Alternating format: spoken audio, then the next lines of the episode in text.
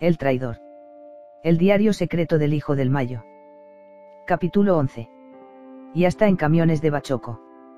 Conocí a Germán Olivares, Germán Magaña Pasos, aproximadamente en 1994. No creo que Olivares sea el verdadero apellido de Germán, pero sé que es uno de los nombres con los que Germán se identifica. Puedo describir a Germán como uno de los más grandes compradores de mi padre, pero también el cártel de Sinaloa le confió en gran medida a él y a su infraestructura muchas funciones. De 1990 a principios del 2000, Germán tenía su base de operaciones en Ciudad Juárez, Chihuahua. Germán compraba droga a mi padre y a otros en diversas partes de México, después enviaba las drogas a El Paso, Texas, para distribuirla entre sus clientes en Estados Unidos. Germán realizaba grandes operaciones con infraestructura que le permitía almacenar y transportar drogas y dinero, incluyendo una red de bodegas y casas de seguridad en México y Estados Unidos, y una red de automóviles con compartimentos secretos para traficar la droga. Germán tenía muchos empleados, muchos de los cuales eran funcionarios activos del gobierno de México y policías de Ciudad Juárez y otras partes. Cuando a Germán lo sacaron de Ciudad Juárez por la guerra que se vino con Vicente Carrillo, se tuvo que salir junto con su gente que tenía en Juárez y entonces se llevó como a seis personas junto con sus familias, y me dijo a mí y a mi papá que les iba a rentar casa ahí en Culiacán y que ahí iban a vivir mientras les buscaba un lugar a donde mandarlos a vivir, y mi papá le dijo que no había problema y que ahí podían estar en Culiacán. Nos dijo Germán que si se ocupaba algo, que ahí estaban, que él les pagaba su sueldo y que estaban sin hacer nada, que esa gente se encargaba ahí en Juárez de guardarle el dinero y llevar los apuntes de todos los gastos, así como un contador. Yo le dije a mi papá que los usara para eso, y así yo no me metía en más responsabilidades, y así quedamos. Se les rentó casas y se fueron con sus familias. Germán le presentó a un compadre de él que era el encargado de todos los demás. Yo no conozco a los demás muchachos, yo le presenté a los muchachos de nosotros a los que iba a entregarles dinero y a nadie más. Le presenté a Ramón, que es el mandadero de mi papá y el que se encarga de las compras de mi papá y de sus mujeres, o de pagar cualquier cosa que mi papá compre. Le presenté a, Omar, Wui y a Perico, los muchachos que andan conmigo para los mandados, y ya ellos intercambiaron teléfonos y radios. Y ya, esa fue la única vez que vi a ese compadre de Germán, y ellos guardan el dinero, llevan los apuntes y las fechas de las entregas a fulano y cosas así. Pero yo no miraba dinero, ni contaba dinero ni sé dónde se guardaba. Yo vivía en Mazatlán y a veces desde acá todo lo hacía por un teléfono o Nestel. Lo que yo menos quería era estar cada día más adentro y enredado en negocios de mi papá. Pero las circunstancias siempre me tenían ahí y era una forma de ayudarlo y a la vez no ayudarlo, no sé cómo explicarlo. Gaxioula siempre me dijo que Vicentillo en realidad quería tener otra vida y había buscado la forma de salir del mundo de su padre, pero ese mundo lo devoraba. Su propio padre, encargándole cosas, pidiéndole favores, siempre lo hacía regresar al mundo criminal, aunque él quería estar lejos. Y como amaba a su padre, no podía decirle que no, porque además la única forma de verlo, de estar cerca de él, era estar en ese ambiente. No hay necesidad y ahí están, están condenados. El Mayo no se dio cuenta de que sus hijos no tenían alternativas. Vicente, el gordo, Serafín. El verdadero nombre de Germán Olivares es Germán Magaña Pasos, operador del Mayo en Chihuahua. Contrataba familias enteras que pudieran manejar los coches arreglados, explicó Vicentillo. Familias que podían cruzar la frontera cada día, personas que venían a Juárez a trabajar y por eso esas familias podían cruzar tres o cuatro veces al día con cargamentos de cocaína. No eran sospechosos. Luego Germán se hizo cargo de Mexicali. Ahí estableció toda su estructura. Aunque Vicentillo no sabía su nombre verdadero, la información que proporcionó acerca de Germán desde 2011 sirvió para que la DEA descubriera su verdadero nombre e infiltrara sus operaciones. Nadie sabía de él hasta que en 2014 se dijo en los medios de comunicación quién era, y pudieron abrir un caso criminal en su contra en la Corte Federal del Distrito Oeste de Texas. Actualmente Germán está libre. La principal persona de Germán Olivares en Estados Unidos era Ulysses no conozco su verdadero nombre y no creo haberlo conocido en persona. Aún así, por mis conversaciones con Germán y otros, sé que Ulysses es responsable del transporte de la droga dentro de Estados Unidos, incluyendo el reparto de droga a los clientes de Germán. Y recolecta y transporta el dinero de las ventas de esos mismos clientes. Dos y Ulises organizaba un sistema de bodegas y casas de seguridad en Los Ángeles, Chicago, Nueva York, El Paso y otras partes donde se almacenaba la droga y el dinero. Y Ulises coordinaba con Pacheco y otros recibir la droga en esas locaciones, después de que la droga llegaba a Estados Unidos de México. De 2006 hasta cuando yo fui detenido en 2009, la base de operaciones de Ulysses estaba en Los Ángeles.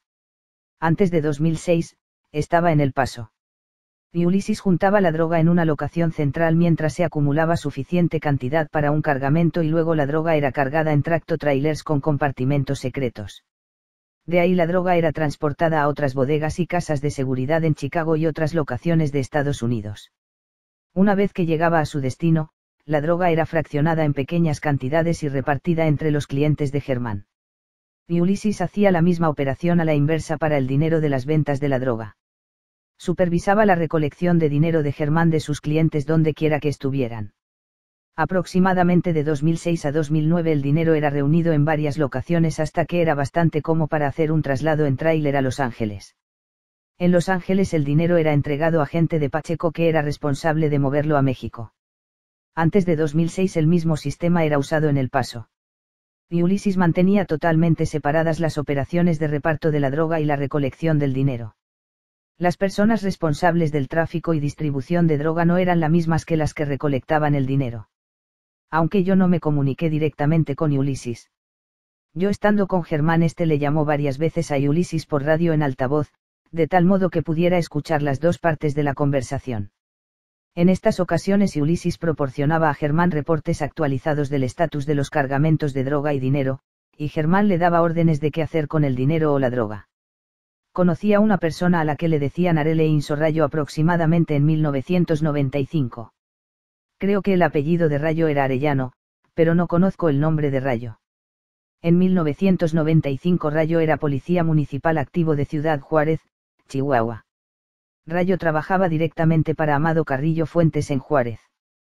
Cuando mi padre iba a visitar a Amado en Juárez, Rayo fungía como su chafe y guardaespaldas. Cuando Amado murió en 1997, Rayo fue a trabajar con otro integrante del cártel de Sinaloa llamado Arturo Hernández González, a quien conocí como Chucky. Cuando Chucky fue arrestado en 2005, Rayo contactó a mi padre y le pidió ayuda para conseguir otro trabajo. Rayo trabajó como guardaespaldas de mi padre hasta 2007 cuando se fue a trabajar con Germán. Aproximadamente en 2008 Rayo fue nombrado jefe de operaciones de Germán en Mexicali. Rayo era el responsable del cruce de drogas a Estados Unidos cuando Germán cruzaba drogas por él mismo. Rayo tenía comunicación directa con Pacheco. Cuando las drogas que pertenecían a Germán llegaban a Mexicali en los tanques de Gonzalo, Pacheco llamaba a Rayo para coordinar el recibimiento de la droga y así Rayo podía moverla a través de la frontera. Rayo también se coordinaba con Pacheco cuando Pacheco cruzaba drogas a Estados Unidos, que eran entregadas a la gente de Germán en Estados Unidos. De igual forma Rayo supervisaba el cruce del dinero de Estados Unidos a Mexicali cuando Germán lo hacía para sí mismo y Rayo se coordinaba con Pacheco cuando Pacheco cruzaba el dinero de Germán. En 2012 la DEA logró identificar a Rayo. Su nombre es Fernando Arellano Romero. Era un hombre de guerra. Cuando comenzó la guerra contra Vicente Carrillo Fuentes, trabajaba como asesino a las órdenes de José Antonio Torres Marufou, quien dirigía para el Mayo y el Chapo Agente Nueva, un grupo de sicarios que luchaba contra Barrio Azteca y la línea del cártel de Juárez. En esa época Juárez era un campo de batalla tan violento que llegó a considerarse la ciudad más mortífera del mundo. Uno de los episodios más cruentos fue cuando un comando de gente nueva irrumpió en la ceremonia religiosa de una boda en Ciudad Juárez y secuestró al novio, a su hermano y a un tío porque trabajaban para Vicente Carrillo. El novio nunca llegó a la noche de bodas. Días después hallaron los cuerpos de las víctimas abandonados en una camioneta en plena ciudad. Germán era el jefe de todos. Conocí en persona a un hombre de Germán responsable de sus operaciones en Culiacán como Perales. No sé si ese es su verdadero nombre. Perales primero trabajó con Germán en Ciudad Juárez, pero fue reubicado cuando Germán movió sus operaciones de Juárez a Mexicali. Perales era responsable de comprar o rentar oficinas, bodegas y casas de seguridad para Germán en Culiacán. Perales supervisaba el almacenamiento de dinero y droga en estos locales. Perales también era el responsable de la contabilidad. En este rol Perales mantenía un récord de todas las actividades de tráfico de droga y financieras de Germán. Además de trabajar para Germán, también trabajaba para mi padre y realizaba el mismo trabajo de contabilidad. Los libros que Perales tenía de mi padre no contenían todo, pero contenían una buena cantidad de la información financiera de mi padre y de la droga vendida a sus clientes y transportada a través de México y Estados Unidos. Mi padre nunca ordenó ese rol a Perales. Más bien Germán nombró a Perales como responsable de almacenar el dinero a nombre de mi padre. Con el tiempo, ese rol fue convirtiendo a Perales en responsable de llevar los registros de mi padre. Una vez que ya había asumido esa función, mi padre lo autorizó a que continuara. Perales supervisaba un equipo de seis personas responsables de almacenar droga y dinero de Germán en Culiacán. Perales dividía al equipo en dos grupos, tres responsables del dinero y tres de la droga de Germán. También tenía trabajadores adicionales que eran responsables de proveer seguridad a las operaciones de Germán y a su infraestructura. En 1999 y principios del 2000 mi padre se asoció con una persona llamada Javier Torres Félix. Javier era cliente de mi padre y también realizaba algunas funciones para el cártel de Sinaloa. Uno de los trabajadores de Javier en este periodo era su hermano Manuel Torres Félix, a quien conocí como M1. Javier fue arrestado en 2004 y M1 se hizo cargo de las operaciones de su hermano. Cuando fue arrestado, Javier tenía aproximadamente un equipo de 50 personas que le reportaban. Sus trabajadores comenzaron a reportarle a M1, pero últimamente es mi padre el que paga sus salarios. Desde 2004, M1 y su gente le reporta a mi padre y sirven como pistoleros del cártel de Sinaloa.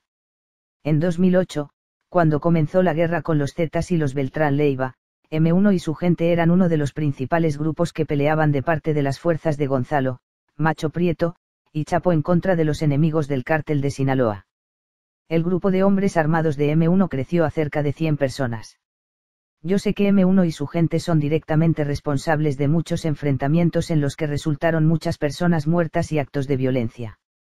Cuando mi padre pagaba directamente el salario a los pistoleros de M1, él no pagaba en dinero a M1, sino que le daba una parte de los cargamentos de cocaína y él, M1, la vendía a clientes. Generalmente mi padre le daba a M1 50 kilos por cada cargamento que mi padre movía. Mi padre usaba este mismo sistema para pagar a otras personas, incluyendo a mí. A quienes pagaba de esta forma mi padre les daba a elegir si querían físicamente kilos de cocaína para venderlos ellos mismos o si querían que mi padre la vendiera a su nombre y les entregaba las ganancias. Mucha gente, incluyéndome a mí, simplemente elegía recibir el dinero de la venta de los kilos. M1 generalmente elegía recibir directamente los kilos y venderlos a sus propios clientes. Yo estaba directamente involucrado en estas transferencias de cocaína a M1 en muchas ocasiones. A nombre de mi padre recuerdo dos ocasiones en que ordené a Monito entregar a M1 aproximadamente 30 kilos de cocaína, y otras tres ocasiones ordené a Monito entregarle 50 kilos. El legendario M1 murió en octubre de 2012 durante un enfrentamiento con el ejército en la sindicatura de Quilá, Culiacán, la tierra del Mayo.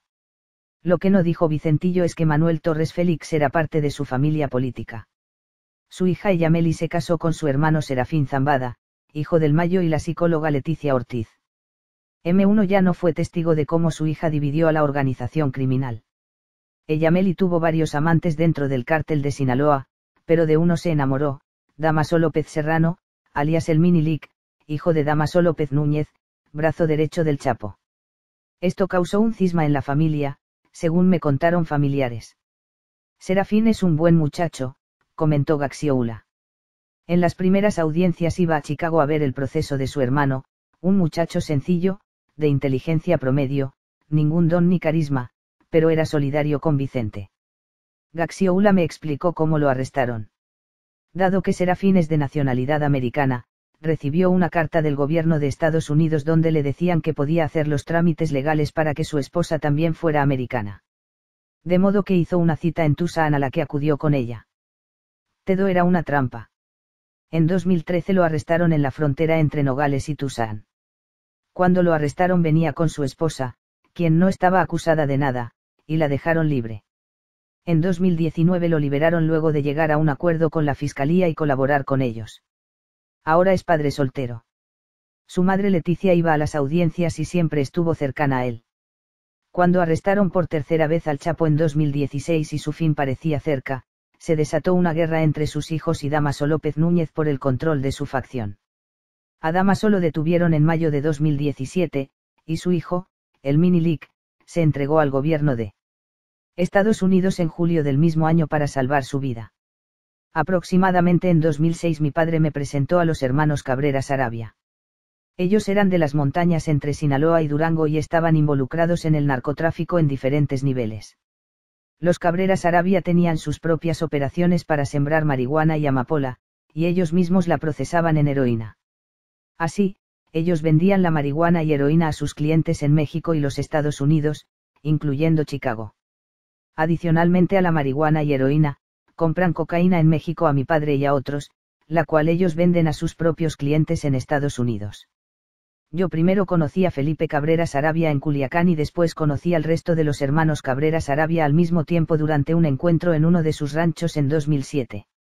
En ese tiempo mi padre se estaba escondiendo en el rancho de los Cabreras Arabia y estaba bajo su protección. De mi interacción con los hermanos Cabreras Arabia tuve conocimiento que ellos coordinaban sus acciones de narcotráfico entre ellos, y por otra parte tenían importantes responsabilidades duplicadas. Sin embargo, cada hermano estaba especializado en aspectos específicos de la operación. Felipe Cabrera Sarabia, el Inge o el Uno, era el jefe de la organización de los hermanos. Felipe era el principal responsable de enviar la marihuana y heroína a Estados Unidos y de entregar la mercancía a sus clientes. También estaba a cargo de comprar la cocaína en México y enviarla a Estados Unidos para distribuirla entre sus clientes. En 2009 Felipe compró una tonelada de cocaína a mi padre en Culiacán. Esta cocaína fue transportada a la frontera en uno de los tanques de Gonzalo, Macho Prieto, cruzó a Estados Unidos por Pacheco, y fue entregada a la gente de Germán en Los Ángeles, y al final dejada a los clientes de Felipe en Chicago.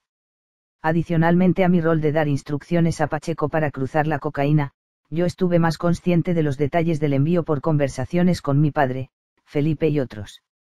Adicionalmente estuve enterado de los múltiples kilos de transacciones de heroína, la cual Felipe entregaba a Pedro y Margarito U. Flores en Chicago. Estoy enterado de que fue mi padre quien presentó a Felipe con uno de los hermanos Flores en un encuentro en el rancho de Felipe aproximadamente en octubre de 2008. Alberto Cabreras Arabia tenía la función de supervisar la seguridad de los Cabreras Arabia. En este rol, Alberto era el responsable de defender a la gente de su grupo y su infraestructura. También era el responsable de mantener la comunicación con los militares corruptos en apoyo a las actividades de tráfico de drogas de su familia. Creo que Alberto fue asesinado en México en diciembre de 2011. José Luis Cabrera Sarabia estaba a cargo de los ranchos cuando Felipe no estaba. Tenía líneas de comunicación con la gente que vivía alrededor de las ciudades y pueblos que rodeaban sus ranchos la gente de los alrededores monitoreaba los caminos que llevaban a los ranchos y los alertaba si había gente sospechosa o fuerzas del gobierno aproximándose a los ranchos. José Luis también ayudaba a vender la marihuana a sus clientes y con la logística para transportarla a sus clientes. Alejandro Cabrera Sarabia era el responsable de la parte agrícola de los cultivos de marihuana y amapola. El resto de los hermanos reconocían a Alejandro como responsable de los cultivos y seguían sus instrucciones sobre cómo manejar las operaciones para cultivar la marihuana y, producir, heroína. Alejandro era el responsable de todos los trabajadores que cuidaban los cultivos mientras crecían, y estaba a cargo de la cosecha de los cultivos. Era también responsable de comprar marihuana y amapola que otras personas sembraban cuando los cabreras Arabia necesitaban más marihuana y amapola de la que podían sembrar ellos mismos. Alejandro tenía este rol por su experiencia en agricultura que le permitía valorar la cualidad de los cultivos de otras personas antes de comprarlos. El primer lugarteniente de Felipe era una persona a quien conocí como Guadalupe o Lupe. Pienso que Guadalupe es el nombre real de esta persona, pero no conozco su apellido. Conocí a Lupe al mismo tiempo que conocí a los hermanos Cabreras Arabia. Mi padre se hizo cercano a Lupe durante el tiempo que estuvo en los ranchos de los Cabreras Arabia. Lupe comenzó a acompañar a mi padre cuando él fue a otros lugares y tenía varias funciones, por ejemplo, cargar los radios que mi padre utilizaba para comunicarse. A finales de la década del 2000 uno de los principales clientes de cocaína de mi padre era Lamberto Verdugo.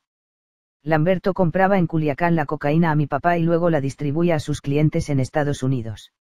El primer hombre de Lamberto era su hermano Ramón Verdugo. Ramón estaba a cargo de llevar el récord del dinero y la droga, y se encargaba de que la cocaína fuera transportada y almacenada en diferentes lugares hasta que fuera entregada a los clientes de Lamberto. Lamberto fue asesinado por el ejército mexicano aproximadamente en enero de 2009. Después de la muerte de Lamberto, Ramón vino con mi padre y le dijo que él tenía conocimiento detallado de varias partes de la operación de Lamberto. Ramón informó a mi padre que él quería seguir comprándole la droga y venderla a los clientes de Lamberto de la misma manera en que se hacía cuando estaba vivo. Lamberto Verdugo Calderón era uno de los compradores más grandes del cártel de Sinaloa, dijo Fernando Gaxioula. Era originario, como el Mayo, de la sindicatura El Salado, él también, como el Mayo, se había ido a Estados Unidos de mojado para ayudar a mantener a sus once hermanos, y en Arizona comenzó en el trasiego de droga. Su hijo Luis Enrique es ahijado del Mayo. El 22 de enero de 2009 militares asesinaron a Lamberto Verdugo Calderón cuando se negó a detenerse en un retén en la carretera a Sinaloa.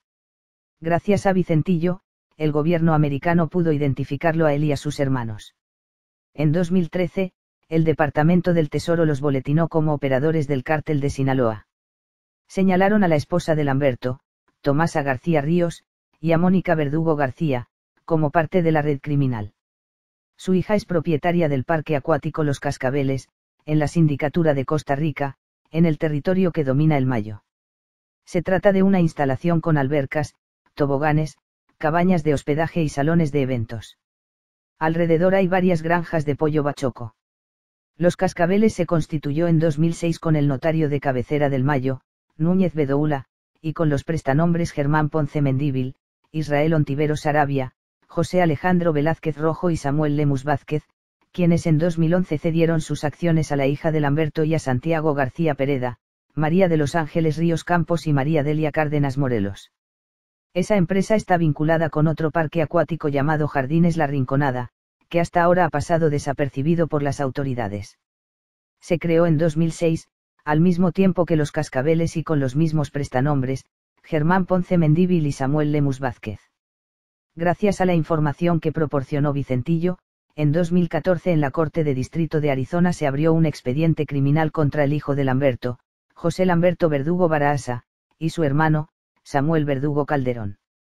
En 2014 la DEA arrestó en Phoenix a José Lamberto, quien firmó un acuerdo de culpabilidad y ahora purga una sentencia de seis años de prisión. A su hermano Luis Enrique Verdugo Barahasa lo detuvieron en 2017. Pero el Mayo tenía otros clientes. Por ejemplo, Benjamín Jaramillo Félix, alias Nene Jaramillo. Según Gaxioula, este personaje es uno de los compradores más grandes de cocaína que hay en México. También estaba Marco Paredes, alias Elena, quien trabajaba para Nene. En 2011 un grupo especial de la Policía Federal entrenado por la DEA detuvo a Paredes en México. Lo torturaron y después lo interrogó la propia DEA. Más tarde lo extraditaron a Estados Unidos a petición de la Corte Federal de Columbia y, tras la colaboración de Vicentillo, se abrió en su contra un expediente criminal a finales de 2012. Posteriormente lo trasladaron a una corte federal de Michigan donde el 1 de octubre de 2019 firmó un acuerdo de culpabilidad y confesó que trabajaba para Nene Jaramillo. José Rodrigo Arechiga Gamboa, a quien también conozco como Chino Antrax, creció junto con mi hermanastro más joven, Ismael Zambada Imperial, a quien también conozco como Mallito Gordo. Aproximadamente en 2004, Chino, a los 24 años de edad, comenzó a trabajar para el cártel de Sinaloa en un nivel muy bajo, generalmente se limitaba a manejar para gordo y llevar recados. Chino continuó en este rol hasta aproximadamente 2008, cuando comenzó a tener más responsabilidades después de que inició la guerra con los Beltrán, Zetas y Carrillo. Chino comenzó a actuar como guardaespaldas de Gordo. Se le dieron armas y se le autorizó traer a más personas para ayudar a proteger a Gordo. Después de un tiempo de proteger a Gordo, Chino comenzó a escoltarme a mí. Yo le di a Chino un jeep a prueba de balas para que pudiera hacer la vigilancia y autoricé a Chino a contratar a cerca de 20 personas que trabajaban con él. Chino y toda su gente era pagada por mi padre. Después él se involucró más en el cártel de Sinaloa protegiéndome a mí y a Gordo. Chino me dijo que desde 2007 también estaba trabajando en el transporte de drogas de Culiacán a la frontera y traía de regreso dinero a Culiacán intentó usar este mismo sistema para mover la droga y el dinero de otras personas y cobrarles por el servicio. El sistema de Chino consistía solo en llevar la droga a la frontera, donde la droga era pasada a Estados Unidos por otros. Chino me dijo que generalmente entregaba las drogas a los mismos clientes que le habían pagado el transporte a la frontera. Sus clientes eran responsables de cruzar la droga a Estados Unidos por ellos mismos. Chino me informó que usaba dos trailers refrigerantes para transportar la droga. Me confió que tenía una fuente dentro de la compañía Bachoco, la cual es una empresa legítima que se dedica al transporte de pollo, huevo y otros productos en México. Chino corrompió a una persona dentro de la compañía que le proporcionaba toda la documentación apropiada y necesaria para disfrazar las cargas de droga con la carga de pollos congelados, para moverla de Culiacán a la frontera. Me dijo específicamente que tenía en los trailers que transportaban pollos congelados un sistema para esconder la marihuana. Chino aseguró que en cada tráiler podía transportar dos toneladas de marihuana. Fue mi guardaespaldas cuando fui a uno de los ranchos de los Cabreras Arabia en 2009. Durante esta visita llevé a Chino con mi padre para que le explicara este método de transporte de marihuana. Como lo mencioné anteriormente, en aquel tiempo mi padre y Chapo compraron una gran cosecha de marihuana, que intentaron cruzar a Estados Unidos, una parte por un nuevo punto de cruce que Gonzalo arregló en Sonoita. Como era una cantidad muy grande de marihuana, mi padre necesitaba diversos medios de transporte para llevarla a la frontera. Durante el encuentro en el rancho de los Cabreras Arabia, Chino le platicó a mi padre que trabajaba con la compañía de pollos, Bachoco, y que él podía enviar cuatro trailers que podían contener cada uno dos toneladas de marihuana. Chino le explicó a mi padre que ya había hecho muchos viajes y que todos habían sido exitosos. Chino explicó que la marihuana debía ser llevada a las oficinas de la compañía y así podía ser escondida dentro de las cajas refrigerantes. Chino explicó que como los trailers iban a transportar legalmente los pollos de la compañía, él no podía establecer el itinerario de los trailers. Más bien los trailers iban a seguir el itinerario de la compañía. Mi padre dijo que para él este arreglo estaba bien y aceptó usar el método de Chino para transportar la marihuana. Después del encuentro entre Chino y mi padre tuve conocimiento que al menos tres cargamentos de marihuana fueron enviados a la frontera usando el método de Chino, en trailers de Bachoco. Específicamente Chino transportó de este modo al menos seis toneladas de marihuana que pertenecían a los Cabreras Arabia. Chino se puso en contacto con Felipe y con Lupe para trabajar en el modo de recibir la marihuana en la compañía de pollos. Poco después, la marihuana fue transportada en aviones del rancho de los Cabreras Arabia y entregada a la gente de Chino. Estoy enterado por las pláticas con mi padre y Chino que toda la marihuana fue exitosamente entregada en la frontera.